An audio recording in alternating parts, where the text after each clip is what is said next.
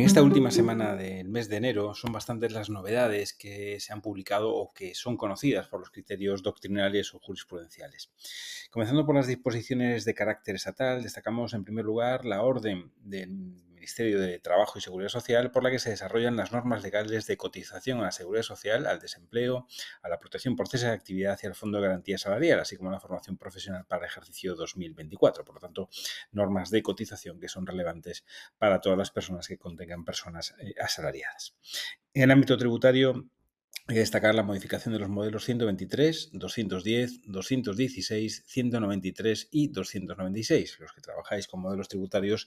estáis familiarizados con todos, con todos ellos, pero eh, os destaco eh, algunas novedades. En el ámbito de los modelos 123 eh, fundamentalmente y 210, destaca que con la finalidad de incluir un desglose dentro del importe total de las retenciones correspondientes a dividendos y otras rentas derivadas de la participación en fondos propios de entidades, precisamente se desglosa esa eh, distinción entre retenciones practicadas sobre dividendos y retenciones practicadas sobre otras rentas derivadas de participación en fondos propios de eh, entidades. En cuanto al modelo 296, las modificaciones introducidas se refieren fundamentalmente a los rendimientos derivados de valores negociables que se transmiten por una cadena de intermediarios situados tanto en España como en el extranjero. En este caso, lo que se pretende es mejorar la trazabilidad de los pagos en cadenas propios de este tipo de rendimientos, de forma que cada declarante informe del pagador anterior y en el campo preceptor del siguiente eslabón de la cadena. También se tiene en cuenta que la disposición final tercera de la Ley 28-2022 eh, modifica el artículo 93 de la Ley del IRPF relativa a, los contribuyentes que se acogen al régimen especial eh, de impatriados y en este caso para que le resulte aplicable la exención relativa a los rendimientos, a los rendimientos del trabajo eh, en especie prevista en el artículo 42.3 de la Ley de Renta. Pues bien, para poder identificar las rentas exentas relativas a estos rendimientos de trabajo, se modifica el apartado primero del artículo 2 eh, relativo a la obligación de eh, presentar el modelo 216 eh, para incluir e identificar este tipo de rendimientos. Eh, en consonancia con las nuevas formas de presentación e ingreso del modelo 210, se ha normalizado también el formato del documento de ingreso de evolución del artículo 210 y eh, se permite agrupar rendimientos eh, derivados del arrendamiento de bienes inmuebles, cuestión que es muy relevante también en aquellos casos en los que los no residentes alquilan inmuebles situados en España que procede declarar en el modelo 210. Por último, esta, eh, esta orden también modifica eh, los plazos generales de presentación telemática de las autorizaciones con domiciliación de pago en cuanto al modelo 210. Por tanto, también se eh, modifican los plazos de pago de domiciliación telemática del modelo 210. La tercera de las normas eh, publicadas en el Boletín Oficial del Estado de carácter estatal y con, por tanto con gran trascendencia es el Real Decreto 117-2024, que regula, por un lado, eh, las eh, obligaciones de información de las plataformas digitales, que va permitir conocer a la Administración Tributaria buena parte de las operaciones de tráfico eh, informal que se realiza a través de las plataformas y también la modificación del reglamento de aplicación de los tributos en lo que se refiere a las eh, autoliquidaciones rectificativas por eh, adelantaros conocimiento y contenidos de la parte que se refiere a las plataformas eh, digitales, hay que destacar en primer lugar que esta norma se aplicará eh, desde el 1 de enero de 2023, por lo tanto con una cierta retroactividad impropia y que lo que hace es transponer una normativa europea, la conocida como DAC 7, que implantó la obligación de los operadores de plataformas de suministrar información respecto de los vendedores realicen operaciones eh, utilizando precisamente estas transacciones. Por lo tanto, los operadores de plataforma que se definen en el anexo del reglamento eh, tienen que declarar la actividad que realizan determinados mm, particulares o determinadas sociedades a través de esa eh, plataforma. En concreto, la información que tiene que suministrar la plataforma si el vendedor de bienes o de servicios es una persona física, es tanto su nombre y apellidos, su dirección principal, su NIF, en la comunicación del Estado miembro de la Unión Europea eh, en el que se implanta, su lugar de nacimiento, su número de identificación de efectos del IVA si procede y la fecha, como digo, de nacimiento. Por tanto, también las plataformas empezarán a pedir algunos datos que hasta ahora eh, no estaban en su eh, disposición. Por lo que se refiere a la modificación del reglamento de las actuaciones y procedimientos de gestión y de inspección, las novedades son también eh, numerosas y sustantivas. En primer lugar, la disposición final primera eh, se refiere a la titularidad real de las personas jurídicas, elemento esencial derivado de la normativa de prevención de blanqueo que también se ha trasladado al ámbito tributario y eh, a partir de 2024 va a ser muy relevante la declaración o el conocimiento que va a tener la Administración de los titulares reales de determinadas personas jurídicas. Así se establece como nuevo dato comunicar en el censo de obligados tributarios la titularidad real de las personas jurídicas y entidades eh, en desarrollo de estas obligaciones de información las primeras declaraciones censales que se presenten a partir de la entrada en vigor de la orden ministerial eh, que se apruebe por la ministra de Hacienda eh, deben de ya de identificar a esta titularidad real. También se incluye en la disposición final primera la obligación de información de determinadas eh, actividades por los operadores de plataformas, por lo tanto, eh, también se da cabida a esa obligación de eh, comunicar las operaciones que se realizan a través de plataformas y se debe presentar una declaración en el plazo de los dos meses siguientes a partir de la entrada en vigor de la orden ministerial que regule el modelo de declaración. Por lo tanto, estas obligaciones de información tienen una cierta vacatio, pero se, se pretende su aplicación prácticamente de forma inmediata y además hay que tener en cuenta que van a ser objeto de intercambio de información entre Estados miembros. Por tanto, también eh, con una cierta eh, vigencia, digamos, eh, extraterritorial. Si el sujeto se encuentra situado fuera de España, pero afecta a la normativa española o a las operaciones realizadas en España. También se regula la declaración eh, de alta en el registro de operadores de plataformas extranjeros no cualificados, la declaración de alta en el registro de otros operadores de plataforma obligados a, comunicar información y la obligación también de información de determinados mecanismos de planificación fiscal, en este caso en desarrollo de la conocida DAC 6, que eh, ha sido modificada por la DAC 8, la última de las modificaciones en esta directiva de intercambio de información,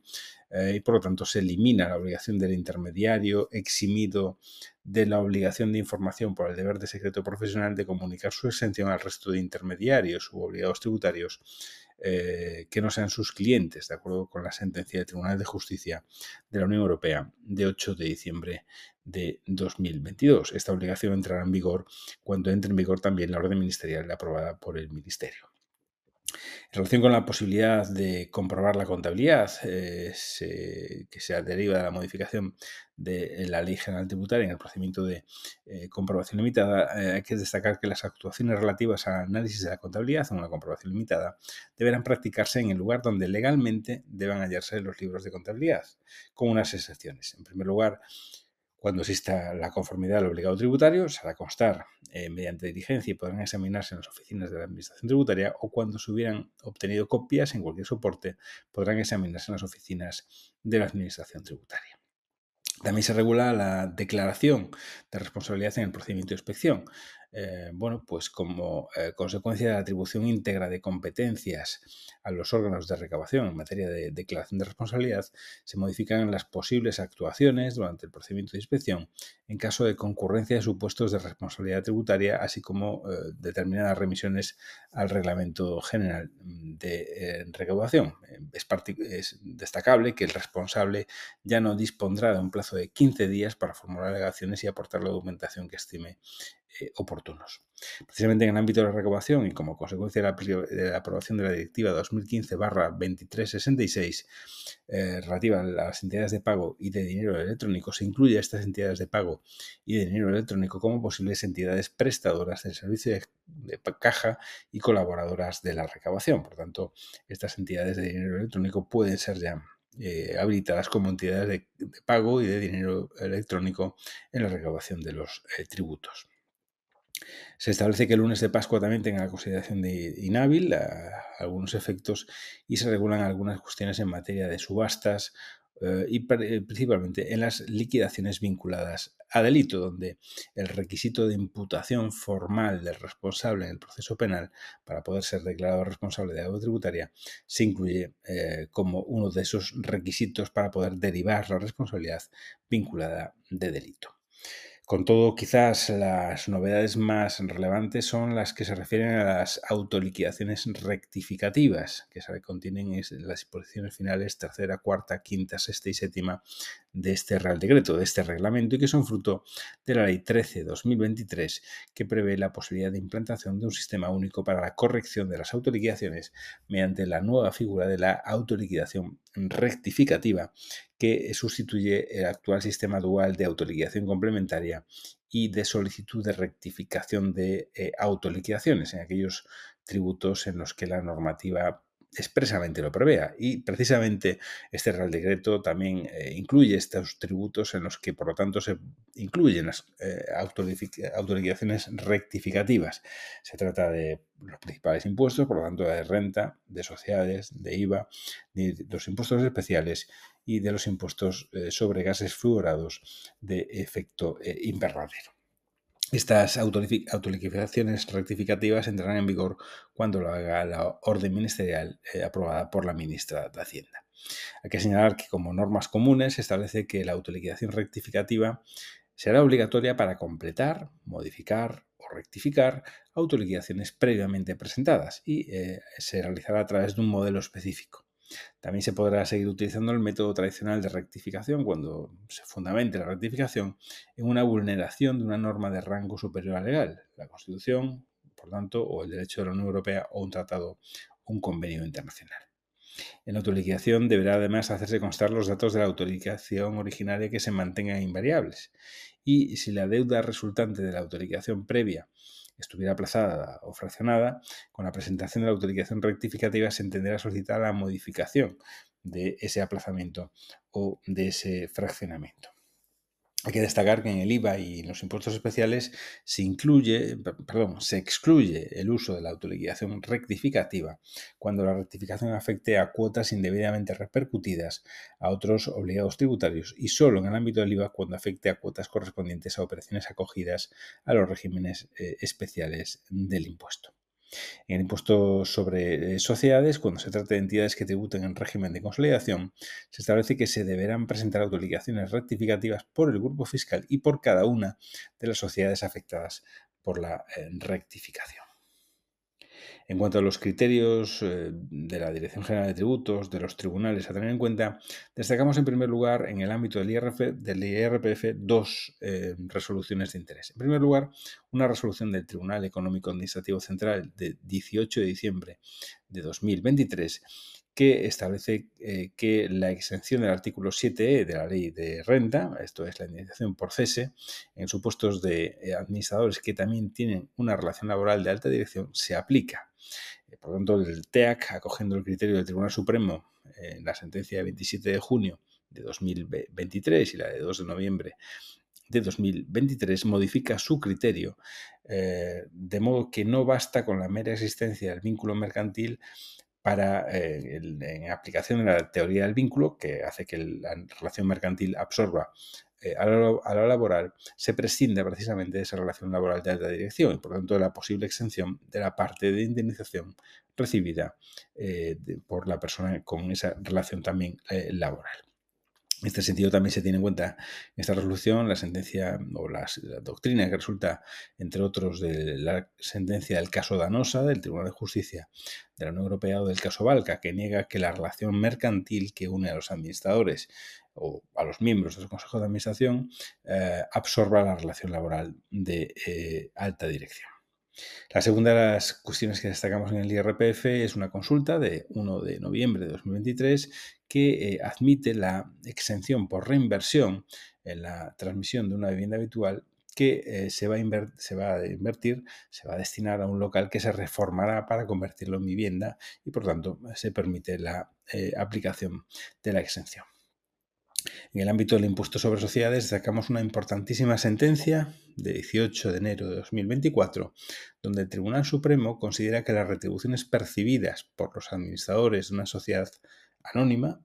que están previstas en los estatutos sociales, pero que no han sido ratificadas, refrendadas por la Junta General, señala que no constituyen una liberalidad por ese mero hecho de que no, hayan sido refrendadas por la Junta eh, General eh, de Socios. Por tanto, el hecho de que eh, se no se observe este requisito no puede comportar la consideración de liberalidad del gasto y la improcedencia de su deducibilidad. Por tanto, importante doctrina, puesto que el Tribunal Supremo establece que las retribuciones percibidas por los administradores de una sociedad anónima, acreditadas y previstas en los estatutos de la sociedad, no constituyen una liberalidad no deducible por el hecho de que la relación que unen los perceptores de las remuneraciones con la empresa sea de carácter mercantil, ni por la circunstancia de que las mismas no hubiesen sido aprobadas por la Junta General de Accionistas. Por tanto, de nuevo, novedades en el ámbito de la retribución de los administradores.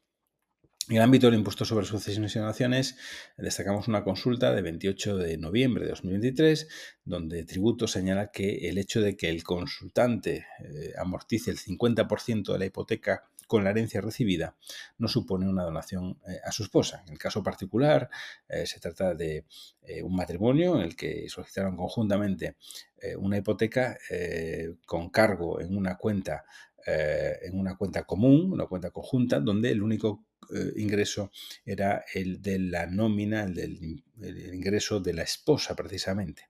Eh, el marido en este caso había recibido una herencia por el fallecimiento de su padre y eh, con el importe recibido por la herencia del padre, el marido amortiza el 50% restante de la hipoteca y la cancela.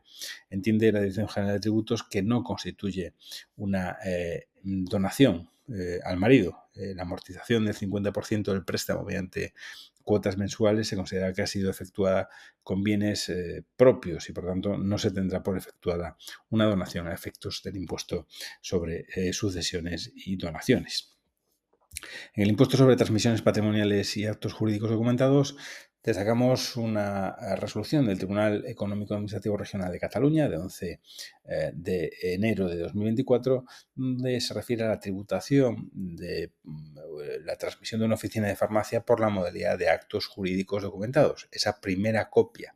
de una escritura notarial en la que se documenta la cesión o transmisión de una eh, oficina de farmacia queda sujeta al impuesto sobre eh, transmisiones patrimoniales y actos jurídicos eh, documentados. señala en este caso el Tribunal Económico Administrativo de Cataluña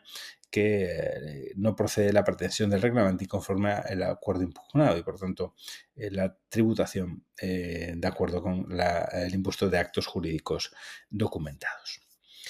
Por último, eh, destacamos una sentencia también del Tribunal Supremo que se ha conocido en este mes de enero de 2024,